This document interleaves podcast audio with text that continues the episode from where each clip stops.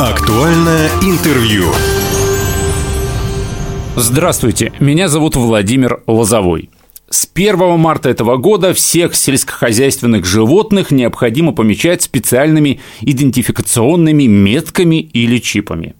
Зачем это нужно? Как ведется работа по обязательному учету животных в нашем регионе, каких затрат может потребовать это нововведение и чем грозит несоблюдение закона, вот сейчас мы будем разбираться в этом. Напротив меня у микрофона сегодня начальник регионального управления ветеринарии Хабаровского края Наталья Александровна Пулина. Здравствуйте, Наталья. Добрый день. Итак, я думаю, что сегодняшний, наверное, эфир будет в первую очередь интересен жителям районов да, Хабаровского края, тем, кто держит скотину, птицу. А, Наталья Александровна, вот закон об обязательной маркировке сельхозживотных, он же был принят Госдумой, если ничего не путаю, еще в прошлом году. Совершенно верно. То есть вот эти новые требования, которые на прошлой неделе с пятницы да, вступили в силу, а они не как гром среди ясного неба, правильно? Предупреждали людей. Конечно же нет. Ввели информационную работу разъяснительную, плюс у нас уже задача ставилась подготовительные мероприятия провести, и мы, честно говоря, эту работу уже начали и в 2023 году, и до этого она у нас тоже велась так как многие правила ветеринарные, они подразумевают в априори учет животных. Тот же самый возьмете бруцеллезные правила, там написано, что животные должны быть поставлены на учет Государственную ветеринарную службу. Для того, чтобы что-то учесть, оно должно быть промаркировано у той же самой коровы должен быть определенный номер. Маркирование и учет животных, он направлен в первую очередь на предупреждение возникновения заразных, в том числе особо опасных болезней животных, и в целях выявления источников возникновения этих болезней. Вот это самое главное, наверное, да, выявление источника. То есть, если случилось где-то какое-то заболевание, там, возьмем африканскую чуму, да, свиней, например, да. чтобы можно было определить, откуда, собственно, это все пошло, да? Совершенно верно. А как это, ну, выглядит, вот это чипирование? Это как, не знаю, там, в магазине молоко с QR-кодом навел и все данные видны на компьютере или как? В зависимости от средства маркирования. То есть владелец каждый сам может выбрать средство маркирования, оно есть бирка, ну, буквально пластмассовая бирка, на которой нанесен идентификационный номер. Может быть электронный чип, и мы считаем, что на сегодняшний день это наиболее ну, перспективный и прогрессивный метод чипирования. Угу. Вводится под кожу специальным шприцом и считывается сканером. Номер, сканером, ну, сканером. Вот, и он уже никуда да? не денется, да, то есть он уже будет постоянно. Та же бирка пластмассовая, она может слететь, когда животное гуляет, об ветку, об кусты зацепилось, угу. да, и ее потом потерял, то уже электронный чип никуда не потеряется. Далее есть болюсы специальные, ну, для крупных животных, глотают, они в желудке находятся. О, как интересно. Есть клипса. Ну, вот клипсы, наверное, видели птиц, которых перелеты клипсуют, одевают ага. на лапу такой. Вот такой метод а, маркирования. То есть есть различные маркировочные средства, которые выбирает сам владелец, и потом они учитываются. Учет бесплатно. Бесплатно? Учет. Учет бесплатно. Да. А платить надо за что? За вот э, само средство маркирования. Например, та же бирка от 50 рублей и выше, чип от 150 и выше. Эти затраты э, ну, ложатся на владельца животного. Угу. Ну, в принципе, не такие уж и великие и огромные деньги, да? Какие сельскохозяйственные животные должны будут стать на учет? Ну, практически все сельскохозяйственные животные должны будут стать на учет, но определены сроками обязательность этой работы. Если, например, для крупного рогатого скота, лошадей, свиней, э, мелкого рогатого скота установлен э, срок пресекательный в организованных хозяйствах 1 сентября 2024 года, то, например, пчелы, верблюды, олени и пушные звери, кролики до 1 сентября 2025 года. Mm-hmm. Но мы все-таки считаем, что эту работу не стоит откладывать куда-то там в дальний ящик, а ее нужно продолжать сегодня. Ну и для нас, конечно, актуально крупный рогатый скот, птица, в основном у нас в крае, да, это mm-hmm. в приоритете, ну и мелкий рогатый скот. И хочу сказать, что по большому счету у нас крупный рогатый скот уже проидентифицирован процентов, наверное, на 80. Угу. Э, то же самое могу сказать о птице по учету, так как в крупных сельскохозяйственных организациях это довольно-таки несложно сделать, поэтому эта работа ведется активно. Я вот уже сказал по поводу там трех, да, допустим, коров. Да. То есть, э, если человек для собственных нужд, хочу просто акцентировать внимание, для собственных нужд угу. держит там, грубо говоря, десяток кур, там, не знаю, пять кроликов, одну козу, все это должно быть учтено. Да, в обязательном порядке. То есть это касается и частников, в том числе не только какие-то сельхозпредприятия, фермерские хозяйства, да, но и участников тоже. Конечно, да. Это касается всех, кто содержит сельскохозяйственных животных. А есть какие-то примеры? Вот э, я просто хочу акцентировать э, как бы внимание на важности этого мероприятия, чтобы было понятно. Вот вы сказали для того, чтобы предупредить какие-то заболевания, да, вспышки заболеваний. Вот можете какой-то пример привести? Да, конечно, я могу привести много примеров. А, у нас в крае, как вы помните, была когда неблагоприятная ситуация по африканской чуме свиней, да, в край э, возили животных из других субъектов. Угу. И потом при проведении эпизодического расследования выяснялось, что вот, вот эти поросята приехали к нам с соседнего региона, где была африканская чума свиней, и они нам показали положительную реакцию. То есть в случае, если бы эти животные были учтены угу. в этой единой информационной системе, когда они прибыли, их бы просканировали, сразу бы мы знали, что эти животные прибыли там с Амурской области или с Еврейской автономной области, угу. и уже проводили бы какие-то превентивные мероприятия. Более того, очень часто такие случаи бывают, когда теряется животное, или даже вот, например, украли лошадей где-то. Угу. Вот если у них есть вот эти идентификационные метки, ну, желательно, конечно, электронный чип, потому что мы понимаем то, что наружная клипса бирка, она может быть все-таки. Ну, как снята. вы говорили, да, да, да. да ага. Но уже электронный чип никуда его снять его невозможно, поэтому Но... он навсегда. То есть, ну, в принципе, понятно, что от воровства, кстати, да, действительно, очень эффективная мера. А все-таки как поможет это защитить от заразных болезней? Я вот все-таки немножко не могу понять. А, все животные, которые будут учтены и внесены в систему, они будут находиться в базе государственной ветеринарной службы, и при планировании противоэпизотических мероприятий, зная, что у нас в этом дворе там, 5 коров или 3 козы, в обязательном порядке на них будут в отношении них будут проводиться все необходимые ветеринарные профилактические мероприятия. На них будет предусмотрен запас вакцин, биопрепаратов. То есть это же у нас плановая работа, мы заранее планируем. А если животные, как у нас случается, не учтены, мы запланировали, например, 100 голов в, этом, ну, в этой деревне, а приходим, там 150 голов. И уже возникает вопрос, пока вот эти 50 доз из федерации к нам напишем, пока они нам доставят, а будут ли они в наличии. Везде же заранее проводятся угу. конкурсы, заявки, котировки, и нас обеспечивают биопрепаратами федеральными, исходя из того, какое поголовье мы заявляем в программе. Поэтому учет это очень важно. А как технически это чипирование будет э, проходить? Кто, во-первых, проводит? Это сотрудники управления ветеринарии или как? Государственные ветеринарные службы, наши подведомственные учреждения.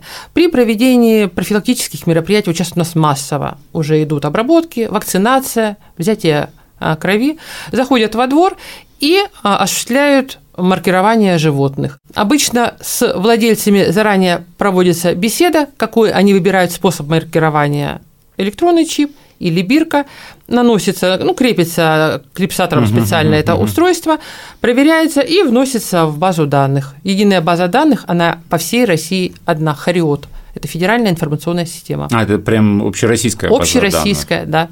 А если, допустим, человек, ну, решил, да, прочипировать своих животных, он же сам может обратиться куда-то? Он, он может обратиться в наши краевые государственные бюджетные учреждения, филиалы, которые на территории каждого муниципального образования. Ну, вот ветеринарные станции по борьбе с болезнями животных. Угу. Я вот сейчас подумал, да, о том, что вы сказали птица. Ну, в принципе, частники держат, допустим, если коров действительно там одна-две, угу. коз там пять, не знаю, три, то птиц-то много достаточно в частных подворьях. Угу. Бывает и 10, и 20, и 30, да, кур бегают, то есть или уток, да. А, то есть тут уже получается как-то так накладнее, да. Ну, птица, может быть, э, ее подвергнуть групповым методам, то же самое, как и пчелы. Меня все спрашивают, О, как же пчелы? Еще и пчелы, что ли? Да, и пчелы подлежат маркированию. Все сразу вспоминают почему-то блоху, что ее чуть ли не подковать, эту пчелу каждую надо. Я говорю, нет. А пчелы, они так же, как и птица, а, маркируются групповым методом, то есть вот если пчелы, да, угу. улик, пчела семья, угу. вот на улик наносится номер, и вот вся пчела семья получается, вот идет под одним номером. То же самое и птицы присваивается вот группе животных один инфекционный номер, и они вот под одним номером все животные. То есть на каждого не наносится метка. А пчел-то зачем маркировать? А пчел тоже очень важно. Во-первых, а, проводится Э, ветеринарный паспорт пасеки, проводится обследование, минимум тоже два раза в год, и они же вырабатывают продукцию, а все те сельскохозяйственные животные, которые дают продукцию, должны быть э, обследованы. Слушайте, я никогда не задумывался, уважаемые радиослушатели, Наталья Александровна, о том, что пчелы тоже могут болеть. Конечно. Да? А пчелы болеют и довольно-таки серьезно. Может быть, на продукции они просто перестают э, ну, как бы производить мед, но у них случается падеж. И очень нехорошие сюрпризы, когда э, весной достаете э, семью, ну, улей из амшанника, а там пчел живых одна-две. Такие ситуации есть. И у нас, кстати, в крае были заболевания клещи в основном, mm-hmm. воротоз, которые поражали определенные пасеки. То есть даже потом возможно, что если пчел э, этот мед, да, после зараженных пчел, он может быть непригоден, да? Да, меда просто нет, пчелы они а, погибают да? и не собирают мед, да, его как такового не будет. А вот так. А не получится так, что вот вся вот эта э, работа по чипированию там для крупных да, сельхозпредприятий, для фермерских хозяйств, для кооперативов, ну, в принципе, деньги, я думаю, для предприятий не такие большие, они их найдут. А вот, ну, просто когда закон этот, да, эта инициатива разрабатывалась, об этом думали, что вот э, проблемы будут как раз с частными подворьями. Об этом думали, именно поэтому закон довольно-таки долго, вот это постановление, которое о утверждении порядка и проведения этих мероприятий. А, именно, да, финансово-экономическая составляющая. Не хотелось накладывать определенное бремя на граждан. Но опять-таки у нас по закону о ветеринарии статья 18, mm-hmm. ответственность за здоровье животных и за выпуск безопасных в ветеринарном отношении продуктов. Лежит на владельца, да? Лежит на владельца. Но раз вы уже этим делом занимаетесь, то значит необходимо... Ну, соблюдайте правила. Совершенно верно. Кстати, кто будет контролировать выполнение закона, каким образом это будет контролироваться, ну и какое наказание недобросовестным владельцам? Контролировать э, как надзор за всеми ветеринарными правилами осуществляет Федеральная служба Россельхознадзор. А, Россельхознадзор, да? Россельхознадзор, угу. да. И штрафы предусмотрены э, до 20 тысяч рублей за невыполнение вот этих правил. Ну, это сумма серьезная достаточно. Да. Эта сумма серьезна. И, кстати, я слышал о том, что там помимо штрафов еще что-то есть. Эм, ну, я так думаю, что вначале в любом случае будут эм, предупреждения. Не, ну, естественно, да, что да, предупреждать штрафы. будут. Штрафы, я так понимаю, там второе, третье предупреждение да, да. и штраф. Но я слышал о том, что могу ошибиться, что если ты не соблюдаешь эти правила, допустим, если заболели животные, компенсацию не получишь. Да, совершенно верно. У нас э, на сегодняшний день поставлена выплата в случае возникновения очагов заразных особо опасных болезней животных, когда происходит изъятие этих животных, э, владельца при расследовании эпизотическом и установлении причины возникновения заболевания рассматривается, насколько владелец выполнял все ветеринарные правила. И вот если будет установлено, что заболевание возникло по причине того, что владелец не соблюдал ветеринарные правила, то сумма компенсации может быть уменьшена или не выплачена. Поэтому это важно. Если выяснится, как вот у нас было, что владелец привез свиней откуда-то и не учел их, потихоньку содержал, они у него заболели, и вокруг из-за него пострадают все люди, у которых будут угу. изымать животных, то вот к этому нарушителю, который допустил вот это, и из-за него пострадало ну, довольно-таки приличное количество людей, может быть лишен выплаты за своих изъятых и уничтоженных животных. Я, кстати, слышал, что когда ну, происходит вспышка какого-то заболевания, многие хитрят и как бы ну, прячут своих, допустим, свиней, чтобы их не, на убой не отправили. То есть это и поможет вот эту ситуацию решить. Конечно, мы уже будем знать, что там есть такое-то количество животных, и все оно будет у нас прозрачно в системе. Наталья Александровна, ну, вроде я задал все вопросы по этой теме, да, основные. Мне кажется, все те, кто нас слушают сейчас в районах Хабаровского края, все те, кто содержит э, домашнюю птицу, сельскохозяйственных животных, я думаю, они так для себя какие-то выводы сделали, да? И в завершении разговора все-таки хочу, чтобы вы подытожили немного. А, как вы, как специалист, как начальник регионального управления ветеринарии да, Хабаровского края, как вы относитесь лично к этому, к этому нововведению? Очень положительно, конечно, отношусь и считаю, что эта норма наконец-таки заработала. Мы ее все довольно-таки долго ждали. А сколько ждали? Ну, честно говоря, уже, наверное, больше 15 лет, чтобы это было обязательство. Потому как эта норма у нас была, и в крае, по большому счету, у нас учет есть, и он налажен хорошо, но нам надо, чтобы он был объективный, угу. и чтобы нарушители, которые единичные есть, они потом не, скажем так, не доставляли неудобств другим владельцам животным, которые исполняют все требования законодательства. Я вот уверена, что на сегодняшний день, когда эпизодическая ситуация не всегда хорошая у соседних регионов и угу, в стране, угу. очень важно иметь четкие объективные данные по поголовью, чтобы проводить все ветеринарные профилактические мероприятия.